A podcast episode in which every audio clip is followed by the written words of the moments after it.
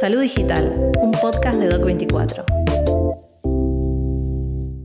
Bienvenidos a Salud Digital, un podcast de Doc24 que nos permite reflexionar y conocer las tendencias en materia de innovación y tecnología aplicadas a la salud y el bienestar. En este episodio conversaremos acerca de la ciencia de datos en salud y qué hacer con la gran cantidad de información que generamos para tomar decisiones eficientes y que impacten en la calidad de vida de las personas. Hoy tenemos como invitada especial Adriana Vallejo, médica, investigadora y codirectora en Health Data Science Program de México. Bienvenida. Bueno, Adriana, bienvenida a nuestro podcast. Estamos muy contentos de que te puedas sumar y sobre todo con este tema que, para nosotros es súper importante y que está también muy presente en estos últimos tiempos con respecto a, a los datos en salud, al Big Data y demás. Y me gustaría quizás hacer esa diferenciación entre Big Data y ciencia de datos. ¿Es lo mismo? ¿Es una diferencia de enfoque? Contame un poco de qué se trata. Mira, se parecen, pero son diferentes. En realidad, el término de Big Data se refiere precisamente a los datos, ¿no? como tal, al conjunto masivo de datos. Este, y, eh, ¿cómo se llama? Bueno, que, que, son millones de datos que podemos estar manejando diariamente. Eh, todos los días estamos generando eh, justamente ahorita estamos generando datos y seguramente los continuaremos haciendo durante toda nuestra vida. Entonces, eh, se refiere a eso, al conjunto de datos, mientras que la ciencia de datos como tal es una ciencia que conjunta diferentes ramas eh, y que al final del día estudian o hacen el análisis de los datos y la interpretación para la mejor toma de decisiones en cualquier punto de la vida. En el sector salud se puede enfocar a varias áreas, puede ser desde temas administrativos, mejora de procesos, al mejor diagnóstico, tratamientos, monitoreo de pacientes, en fin, hay muchas áreas. Buenísimo, bueno, vale la aclaración. Eh, y respecto a salud, o sea, ¿cómo hacemos para recolectar esos datos? Porque hoy quizás vivimos inundados de muchos datos y de información por todos lados, y más aún en salud. O sea, ¿cómo se trabaja? ¿Cómo se recolectan esos datos? ¿Hay estrategias? ¿Hay metodologías? Claro, eh, pues puede ser desde varios ángulos o desde diferentes puntos. Eh, cuando vamos a la consulta, por ejemplo, este, podemos hacerlo desde nuestra, nuestro consultorio con un expediente electrónico, con un, incluso desde una plataforma de salud digital que pueda llevar la consulta del paciente. ¿A qué me refiero con esto? desde cuando agenda la, consulta, si lo hace desde su celular o móvil, desde, la computadora, en qué horario lo hace, eh, quién lo hace, si lo hace el propio paciente, lo hace eh, algún familiar, etc. Eh, y luego ya en consultorio, bueno, como decía, el expediente electrónico, la plataforma de receta electrónica, de algún em, estudio de imagen o de laboratorio, eh, también todo el tema del monitoreo del paciente, porque entre consulta y consulta muchas veces pasan varios meses, ¿no? Eh, a veces, digo, es raro cuando un paciente va cada semana a ver al, médico, sino más bien esto sucede, no sé, tal vez cada tres meses o cada seis meses, y entre ese tiempo el, médico está a ciegas, ¿no?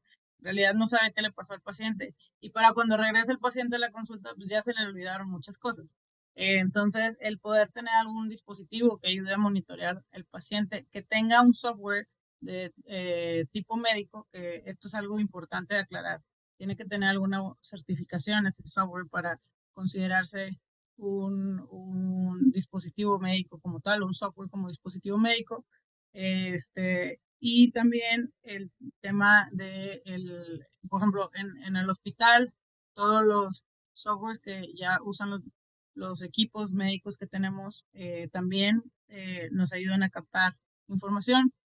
En radiología, por ejemplo, o imaginología, bueno, están todos los nuevos softwares con apoyo de inteligencia artificial que nos están eh, apoyando a detectar oportunamente algunas lesiones que antes era más complicado verlas, no que no se pudiera, pero mucho dependería de la experiencia del médico que está detrás de, la imagen como tal. El patólogo es el mismo caso, este, y también, eh, vamos, en, esto es hablando propiamente de, cuando estamos directamente frente a un paciente, ¿no? Eh, o lo, vemos. Pero puede haber muchas otras situaciones. Por ejemplo, si un ministerio o secretaría de salud quiere saber, por ejemplo, cómo vamos en inmunizaciones, eh, que si estamos vacunando suficientes niños o, este, o por adultos por temporada, por ejemplo, pues el, el, seguimiento de la población a través de diferentes herramientas, eh, por ejemplo, llevar eh, cuántas vacunas se otorgan a cada clínica, cuántas de ellas se, vamos, se aplican, cuántas son perecederas, etcétera que muchas veces son procesos que ya hemos hecho durante años, tal vez de forma manual, pero luego está este proceso de, ok, lo primero que nada, asegurarnos que lo que se escribe en el papel se pase de forma correcta a la versión digital, ¿no?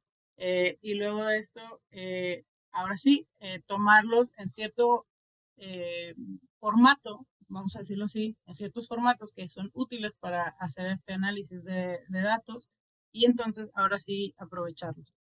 Entonces, lo que estamos tratando de hacer y, apoyándonos de tecnologías en general digitales, pues es esto, acortar tiempos, mejorar procesos y por ende también la toma de decisiones, el aprovechamiento.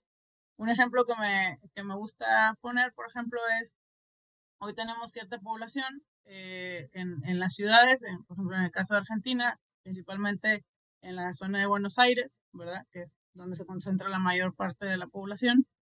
¿Qué va a pasar en los siguientes 10 años? ¿Cómo va a crecer la población? ¿Cómo está haciendo el cambio demográfico? Sabemos que estamos envejeciendo, que cada vez tenemos menos eh, niños por, mujer. este, y entonces, ¿qué va a implicar esto? Tal vez ya no se va a concentrar toda la población en la zona de Buenos Aires. Tal vez nos vamos a, a, a expandir a lo largo de toda la Argentina. Y entonces esto va a implicar que necesitemos tener clínicas, hospitales, personal de salud, eh, centros de distribución de medicamentos o equipo médico, eh, etcétera, etcétera. Muchas, muchas cosas, porque la población no va a estar concentrada en una zona, sino va a estar distribuida más, eh, vamos, a, lo largo de toda la Argentina y vamos a necesitar tal vez hospitales de primer, perdón, de segundo, tercer nivel especializados, vamos a decirlo así, en, eh, en todo el país. Esto si continuamos haciendo la, la medicina que hacemos hasta el momento, que es principalmente correctiva. Si nos movemos hacia el modelo que es principalmente preventivo, bueno, es incluso un cambio de paradigma, ¿no? Porque hoy eh, mucho de lo que atendemos en salud es el tema de la corrección de las, o, las consecuencias, ¿no? La atención a las consecuencias de las enfermedades. Entonces, si hoy de verdad prevenimos, por ejemplo, hay, diferentes niveles de prevención, ¿no? Primaria, secundaria y terciaria. Entonces, si prevenimos que aparezca la enfermedad o retrasamos esa aparición de la enfermedad, eh, ya vamos a estar haciendo cambios en presupuestos, en forma de atender, incluso en personal de salud, en, hospitales. Eh, sí, ok, aparecen las enfermedades, pero evitamos que se aparezcan las complicaciones, pues vamos a reducir mucho también los gastos, porque hoy en día de verdad es que no hay un sistema de salud en el mundo que aguante tener a una cantidad de pacientes con, con tantas complicaciones. Son mucho más caros la, atención a estos pacientes. Entonces, de verdad, necesitamos hacer ese cambio.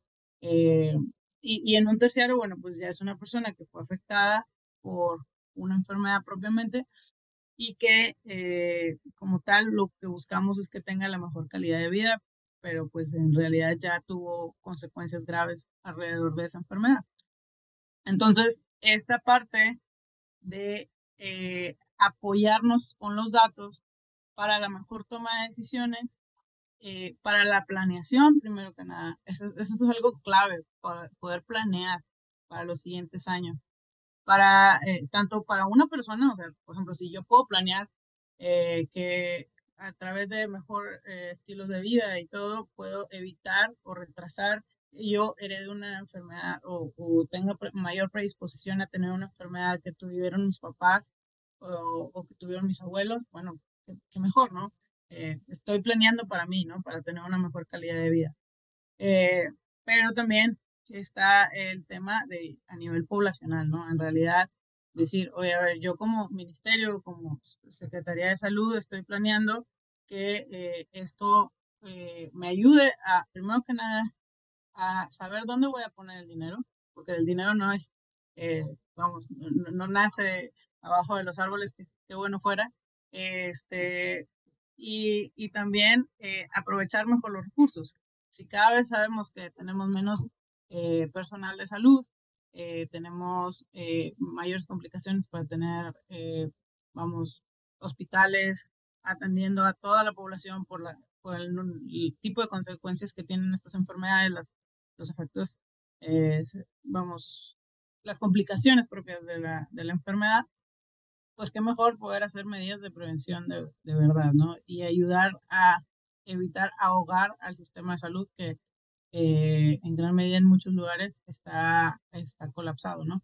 Y, y es, es complicado poder continuar por décadas teniendo esto, ¿verdad? Necesitamos realmente hacer cambios y los datos nos pueden ayudar para ello.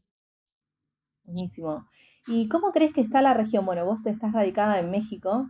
¿Y cómo está el sistema de salud mexicano también respecto a digitalización de la información, eh, estructuración también de todos estos datos para la toma de decisiones, en lo que vos, bueno, bien mencionaste respecto de la importancia de, de poder prevenir enfermedades y tratarla, tener también como un modelo más, más predictivo y preventivo también en función de, la información que uno va recolectando también de, los pacientes y, cómo poder tomar esas decisiones obviamente que impacten en la calidad de vida.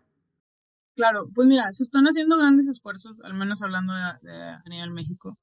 Eh, todavía hay muchas cosas por hacer. Creo que hay un antes y después de la pandemia definitivamente, y esto es a nivel regional en general. Eh, era complicado que los tomadores de decisiones aceptaran, eh, no que no se hiciera, pero que todos los tomadores de decisiones aceptaran hacer una transformación digital en sus unidades. ¿Por qué? Porque era algo que por décadas se venía haciendo, se estaba haciendo bien, continuamos así. Pero la pandemia nos forzó a hacerlo, ¿no? Nos forzó a, a tener que implementar teleconsulta, expediente clínico electrónico, recetas digitales, eh, softwares para imagenología, etcétera, porque eh, fue un cambio muy radical eh, el, poder atender a tanta población al mismo tiempo, ¿verdad? Eh, entonces, ¿qué trajo como consecuencia positiva la pandemia? Esto, el, poder hacer, primero que nada, la digitalización de muchas cosas que hoy estaban en papel, el cambio del, del, mindset o, de la forma de pensar alrededor de cómo se otorga la atención de salud a la población. Esta, esta, vamos, atención que era, te tienes que hacer una cita, tienes que ir a sentarte enfrente del médico para que te atienda. Hoy ya tenemos varias opciones para hacerlo, ¿no? Una de ellas es ir nuevamente a sentarte enfrente del médico, pero existe también la telemedicina, existe incluso, eh, vamos, otro tipo de, de atención que es más como de monitoreo y esto ayuda mucho.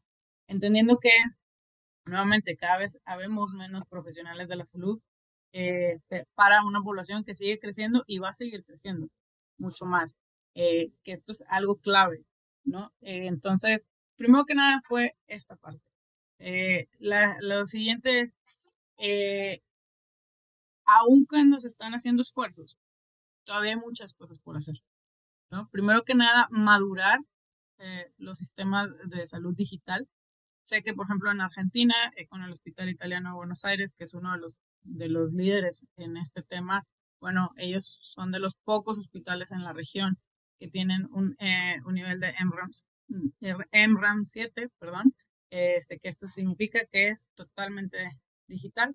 Este, y hay algunos pocos más en, en, Brasil, en Colombia, pero por ejemplo en nuestro país, en, en México, no tenemos eh, todavía este, este nivel. Eh, se espera y hay algunos sistemas, principalmente privados, que están eh, buscando hacer esta transformación, van en ese proceso, no es nada sencillo, evidentemente, porque también varía, bueno, creo que esto sí es algo muy particular del, del país, tenemos diferentes tipos de sistemas de salud. Está el Instituto Mexicano del Seguro Social, el ISTE, está eh, lo que antes eh, era, ¿cómo se llama? Bueno, que ha pasado por varios nombres, pero hoy está como IMSS Bienestar, eh, que básicamente es para toda la población que no tiene una seguridad social. También está la atención que es propiamente para los, ¿cómo se llama? Para los militares, este, y esto es en lo que es el sector privado, perdón, el sector público, discúlpame. Eh, y luego está el sector privado, que en los últimos años y eh, después de la pandemia principalmente ha crecido mucho. Especialmente el tema del gasto de bolsillo en México ha crecido bastante. Hoy tenemos un concepto en México eh, que nació hace varios años eh, del tema de la, ¿cómo se llama?, de, de requerir una receta para poder eh, obtener un antibiótico en, las farmacias, eh, que fueron los consultores aledaños de farmacia. Hoy vamos en más de 24 mil consultores alrededor del país. ¿Y por qué se han vuelto tan populares y tan, digamos que, tan comunes? Porque como el sector salud público está muy saturado eh, y te dan consultas en, no sé, tres meses o algo así, las personas quieren atención lo antes posible, ¿no? Entonces van a un consultorio al año de farmacia que en ocasiones es gratuito o en ocasiones no pasa de 50 pesos, que son aproximadamente 3 dólares eh, la consulta, eh, es muy económico, la verdad, y eh, puedes recibir una consulta de medicina general este, en, en un consultorio cercano, te atienden incluso algunos tienen la opción de tener un laboratorio o imágenes cercano, no, exactamente en el mismo lugar, pero sí cercano, eh, y una farmacia que está al lado donde puedes eh, obtener los medicamentos. Entonces, eh, esto ha vuelto que muchas personas digan, oye, pues en vez de ir a esperar en una lista de espera que es larguísima, voy aquí a la esquina o a dos cuadras y estoy a estoy con un médico enfrente en, en un par de minutos, ¿no?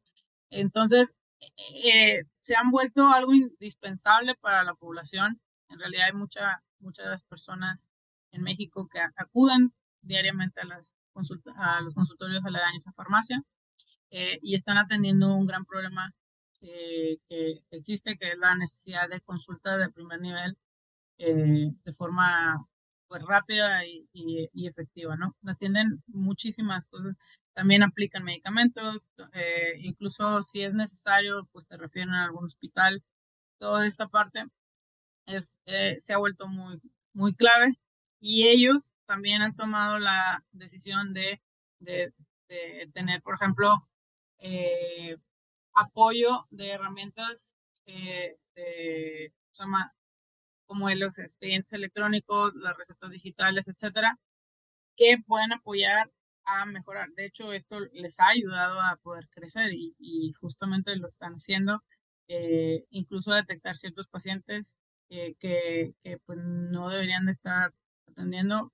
Un ejemplo, alguna vez tengo un conocido que trabajaba ahí en los consultorios y eh, constantemente iba a un paciente que pedía medicamentos de psiquiatría porque era más rápido ir ahí. Y dice, sí, pero es que este es un consultorio de primer nivel, aquí no te puedo estar recetando esos medicamentos, ¿verdad? Y se, ese paciente se iba de consultorio en consultorio esperando que algún otro médico del otro consultorio se los diera. Eh, y, y aquí, justo porque tienen un sistema cerrado, no, o sea, pues pusieron como una, un mensaje, ¿no? De que, oye, este paciente solamente está buscando el medicamento por evitar ir a la consulta de, especialidad. Y, este tipo de cosas también ayuda para prevenir, por ejemplo, en hacer una malpraxis, que, creo que este sería el caso, eh, y, y, mejorar también la calidad de vida de los pacientes, que a veces no se, no se da del todo, ¿verdad? Pero, este, pero bueno, se trata de buscar el beneficio de la población también, en efecto. Qué importante eso de también de tener esa trazabilidad, sobre todo con, con ese ejemplo que, que, pasa mucho, creo que en toda América Latina, la prescripción de psicofármacos y más ahora también con quizás el acceso a través de servicios de telemedicina, que te da esta posibilidad de tener un acceso más inmediato y no estas demoras de, de esperar dos o tres meses, que creo que como pasa en México, está pasando, bueno, ahora también en Argentina, en Brasil, sumado a la falta de recursos médicos que cada vez son más escasos. Entonces, también poder tener eh, la información más trazada para poder entender y solucionar quizás esas situaciones que puedan surgir. Y Adri, te quería consultar también respecto a, qué claves o consejos les podrías dar hoy a las organizaciones, hospitales, clínicas, seguros médicos, que hoy están trabajando con, mucho volumen de información médica o datos médicos, sobre todo los que están trabajando hoy también en telemedicina, para precisamente dar esos primeros pasos en lograr quizás sistematizar esa información para poder tomar decisiones más asertivas respecto al cuidado de la salud de sus pacientes. Claro, son varias cosas. Eh, lo primero sería, hay que buscar el talento adecuado y saber trabajar en equipo con, con ellos. Eh, el profesional de la salud habitualmente no está acostumbrado a trabajar con personas que tradicionalmente no son parte del sector salud, como ingenieros en informática, eh, científicos de datos, etc. Entonces, lo primero sería esto, contratar el talento adecuado que tenga la experiencia en el sector, si es posible, que es lo más importante esta parte, para que sepa toda la parte normativa, regulación, estándares, etcétera, que pues ya es bastante que conocer y trabajar en equipo con ellos para los mejores procesos dentro. Luego el tema de la, de la evangelización o alfabetización dentro del, del sector creo que es clave.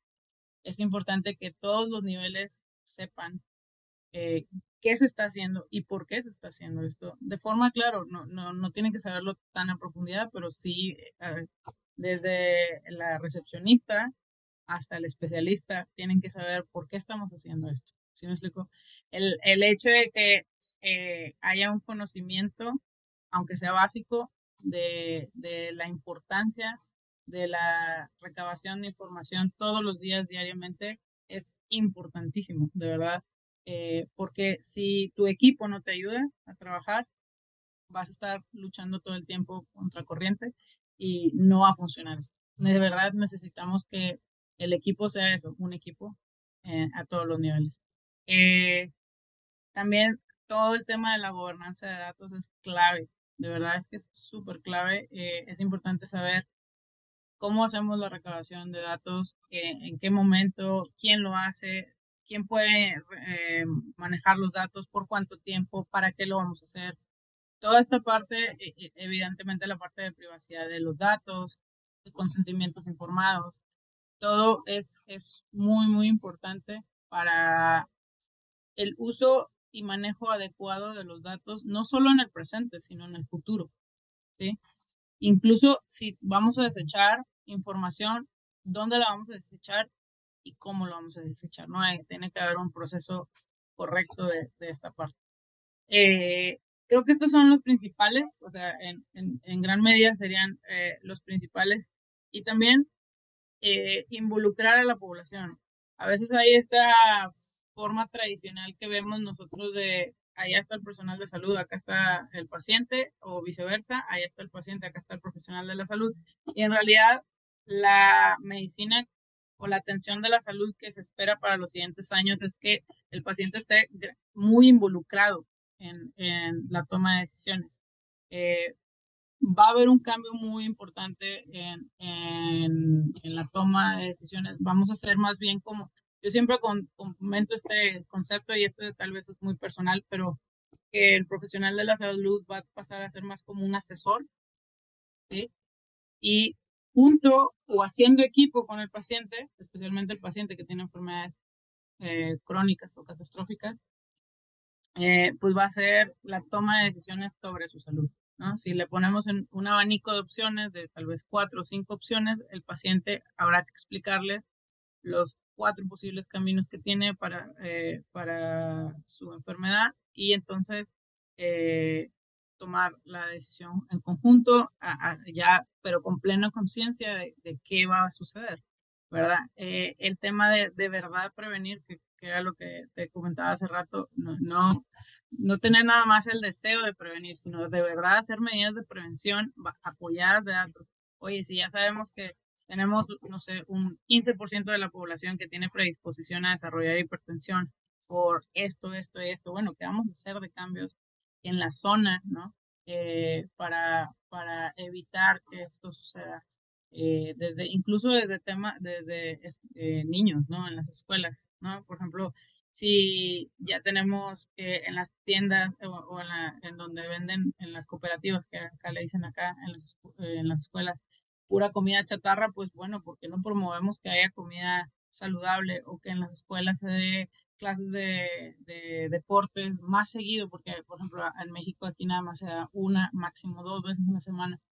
Tenemos que formar esos hábitos desde muy pequeños para generar una transformación y evitar el desarrollo de ciertas enfermedades. Hay otras cosas que no podemos cambiar, al, menos hasta la fecha. Eh, se está trabajando, pero toda la parte de enfermedades que derivan de, genética, pues a la fecha no se pueden cambiar. Eh, sin embargo, bueno, también se está trabajando en eso en otros países para que tal vez en algún futuro sí se puedan hacer cambios. Eh, pero, pero bueno, son este tipo de cosas que tenemos que hacer. pensar diferente. Tal vez el, el, que hemos hecho la atención de salud tradicionalmente por 80, 100 años, no significa que los siguientes 10 o, 20 años vayan a ser iguales. Podemos hacer cambios y mejorar la eh, calidad de vida. Y también pensar que esto es algo que es importante en nuestros adultos mayores. Hoy no es raro ver a un adulto mayor de 100 años, pero activo. ¿sí? Entonces, eh, antes veíamos, si llegábamos a ver un adulto mayor eh, de 100 años, eh, pues lo veíamos postrado en la cama, ya no hacía nada, no se movía, etc. Y hoy es activo totalmente, ¿no? Lo ves saliendo a hacer el mandado, este, yendo a visitar a la familia, o sea, en realidad sigue siendo muy funcional. Y entonces, si es una persona que tiene alguna enfermedad, pues no vamos a tratarlo por 10 años, lo vamos a tratar tal vez por 40 años. Y esto trae un cambio también al sistema de salud, porque hay que mantener esa atención de la salud por 40 años. Y hay que tener más especialistas en el área de geriatría, como subespecialidades, ¿no? Eh, necesitamos tener enfermeras geriátricas, mayor número de asilos, eh, áreas específicas para, para los adultos mayores que puedan hacer ejercicio, terapia, para evitar, eh, vamos, que pierdan movilidad eh, etcétera, etcétera. O sea, todo este tema de, también atención al adulto mayor es muy importante porque cada vez tenemos más población que sea adulto mayor y va a continuar esto. ¿Y crees que falta mucho para eso respecto a, lo que mencionás, quizás de los desafíos que hoy tienen los sistemas de salud latinoamericanos, fundamentalmente en relación a, los sistemas europeos o, o, americanos? ¿Cómo crees que estamos también respecto a eso? ¿Nos falta mucho camino por recorrer o estamos ya dando algunos grandes pasos quizás. Eh, siento que esto está cambiando muy rápido, de verdad. Eh, más allá de, mm, vamos, simplemente de inicio de este año a hoy, hemos tenido una cantidad de cambios impresionantes. Ahora, los tomadores de decisiones, que son quienes eh, al, final toman la, la, decisión de seguir cierto plan, de invertir en cierta tecnología, eh, etcétera. Incluso también los que, los que están encargados de hacer toda la parte regulatoria, eh, regulatoria, perdón, este, tienen que también aprender de, esta, de, esta, eh, de estas áreas o si no, aprender a hacerlo, al menos aliarse con expertos en esto, que los aconsejen para a tomar las mejores decisiones, porque está cambiando tan rápido esta, esta información que cuando queremos hacer una cosa probablemente ya, eh, ya avanzamos y, y, estamos dando el siguiente paso. Y esta va a ser la tendencia. ¿eh? eh vamos a seguir avanzando. Hay muchos, eh, y especialmente todos los que están ahora en, nivel universitario para abajo, ya vienen con, con esta educación implementada. Pues tal vez tú, por ejemplo, a mí de muy pequeña, a mí me tocó tomar ya clases de computación y todo en, la escuela, ¿no? Pero para las personas que son, eh, digamos, más, más chicos, ya incluso les, les toca a nivel profesional tratarlo, ¿no? No es raro ver en alguna universidad algún chico que eh, tome clases con la, la, computadora y está tomando notas o está grabando al profesor, etcétera. Y esa es la forma de estudiar ahora. Cuando antes veníamos cargando libros por todos lados, nos dolía la espalda, etcétera.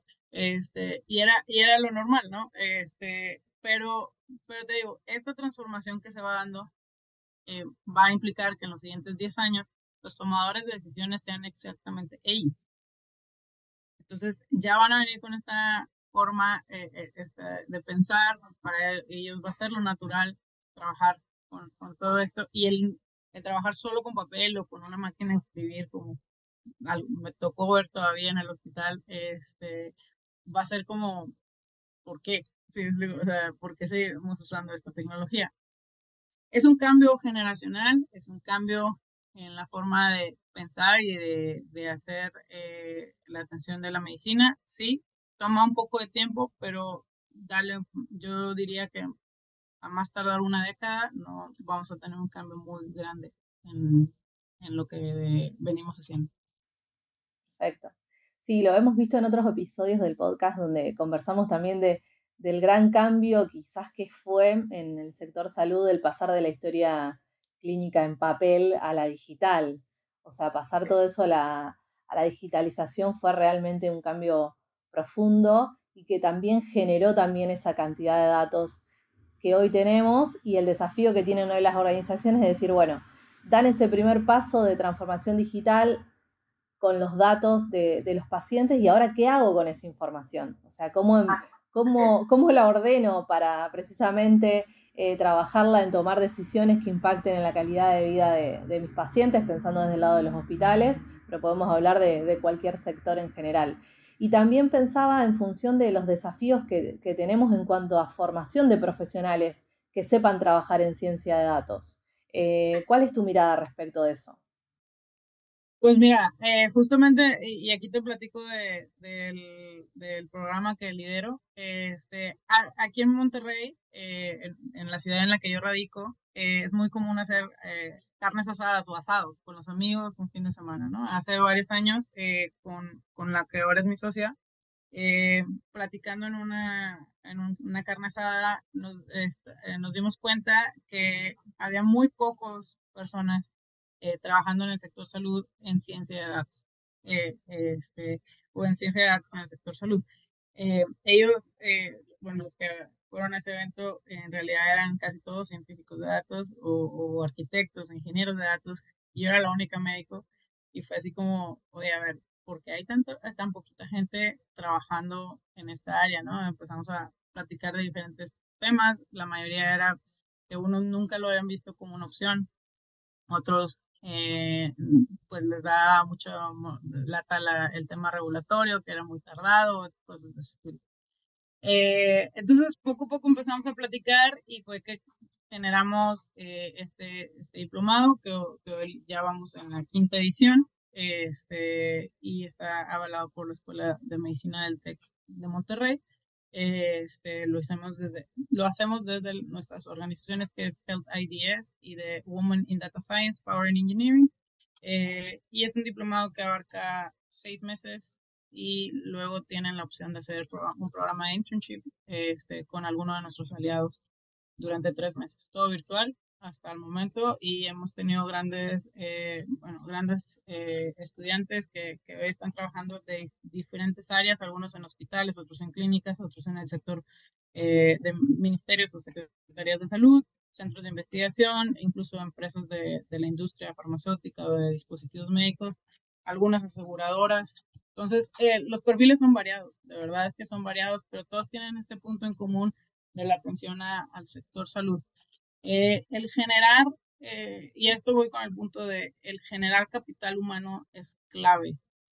Porque sí, evidentemente podemos tener mucha tecnología, pero detrás siempre, al menos hasta ahora, tiene que haber una persona que ayude a corroborar que la toma de decisiones se está haciendo de la mejor forma, que los procesos se están haciendo de la mejor forma, este, y, y esto, ¿cómo decirlo así?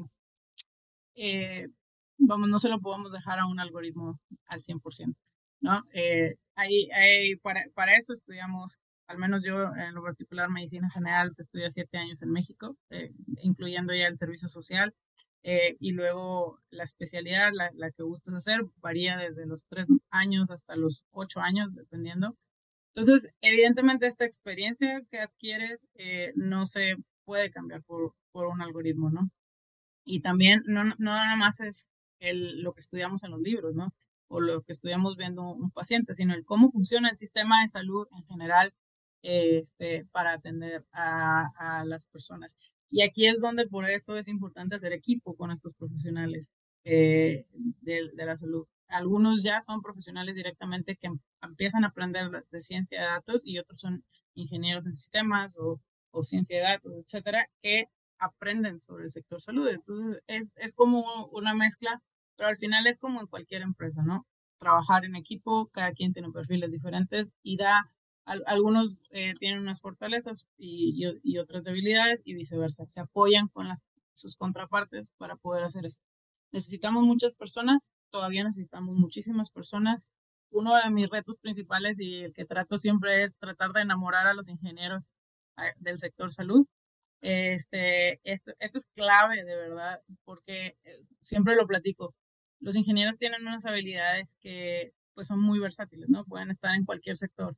Y si el sector fintech eh, es más, por ejemplo, o el PropTech o, o, no sé, manufactura, lo que sea, eh, es más sencillo este, en el aspecto, no porque sea sencillo, ¿eh? no, no quiero que eh, malinterpretaciones, eh, sino por el hecho de que es menos regulado eh, eh, o menos complicado en, este tema, los tiempos son más cortos, etcétera, pues evidentemente a veces puede ser más atractivo, ¿no? Entonces, pero el enamorar, les digo, a, los ingenieros de este sector es, es clave para hacer equipo y evidentemente también que nuestros profesionales del sector salud de todos los niveles, nuevamente te, te decía, desde la persona que está en, en, recepción, el especialista, la enfermera, el químico, el camillero, o sea, todos, de verdad es que todos, el, el paramédico, el, el, que maneja la ambulancia, todos, este, sepan la relevancia de esto es, es importantísimo porque ellos son los que al final del día nos ayudan a recabar toda la información.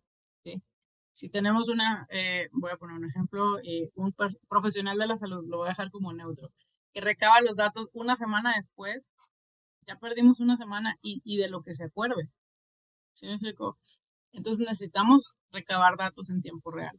Esto es, esto es muy importante eh, y aprovecharlos, saberlos, eh, luego manejar, interpretar para qué los necesitamos. Eh, ya toda esta parte de planeación que se requiere detrás de saber para qué vamos a usar los datos, ¿no? No nada más es recabar por recabar, también es saber el uso inteligente de, de esta parte y aprovecharlos de la mejor forma. Perfecto.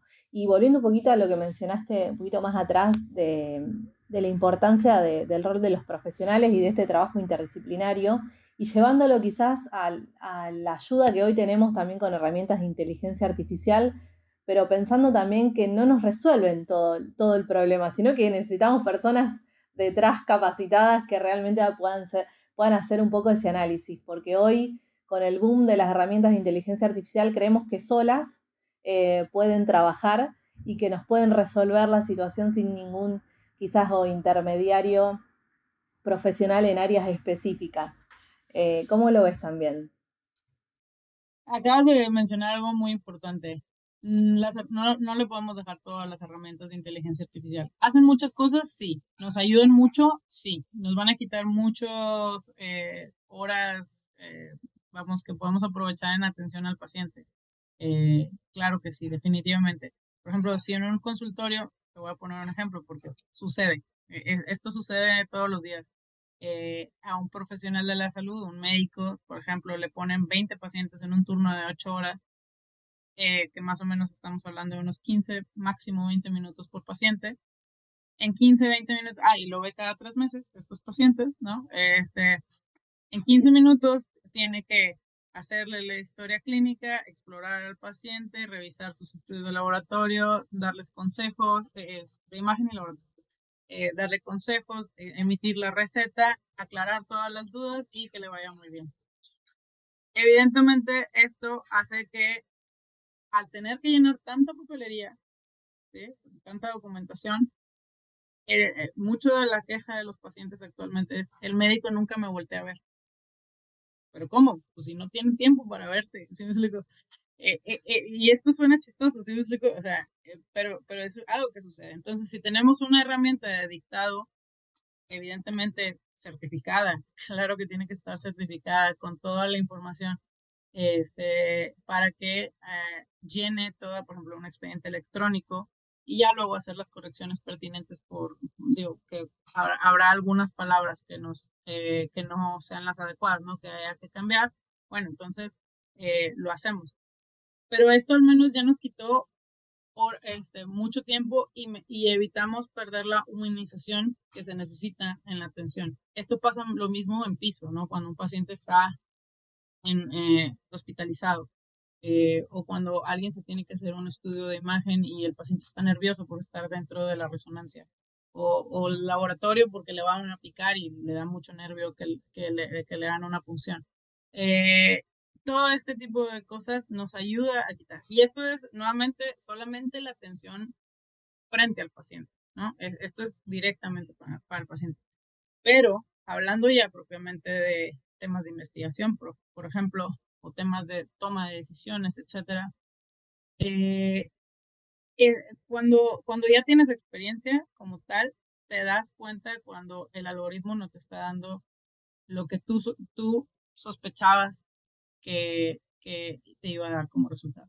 ¿Y por qué sucede esto? Porque muchas veces no tiene la suficiente cantidad de datos, por ejemplo, o no los tiene suficientemente homogéneos, ¿no? Solo, te voy a poner un ejemplo. Hace, muchos hace algunos años estaba escuchando una conferencia de una eh, doctora que trabajaba en la, en la PAJO. Este, sí, en la PAJO en la OMS. No, en la OMS, perdón. Este, bueno, el punto es que venía regresando de su licencia de maternidad y ella decía que le, el doctor le había diagnosticado hipertensión gestacional y ella no creía que tenía hipertensión gestacional. Entonces, luego de estar platicando con el doctor, le pregunta, ¿qué datos estás usando para este manómetro? ¿no? Resulta ser que el algoritmo que tenía este eh, manómetro o esfingomanómetro digital era de hombres caucásicos de 30 a 45 años. Y, ella decía, a ver, ni estoy en el rango de edad, ni soy hombre, ni soy caucásica, porque era asiática, eh, este, de, ascendencia asiática. Eh, y, bueno, los datos no concordaban con su perfil. Dice, evidentemente, pues iba yo a salir con que tenía una hipertensión gestacional, cuando yo me monitoreo en casa y sé que mis datos no eran esos, ¿no? Eh, entonces, e, el poder razonar la decisión detrás de lo que un algoritmo te da es clave y esto lo da la experiencia, de verdad, de la, definitivamente. Entonces, eh, cuando a veces me ha, escuchado, me ha tocado escuchar colegas que dicen, es que nos van a reemplazar. Yo creo que pues, en un buen tiempo esto no va a suceder.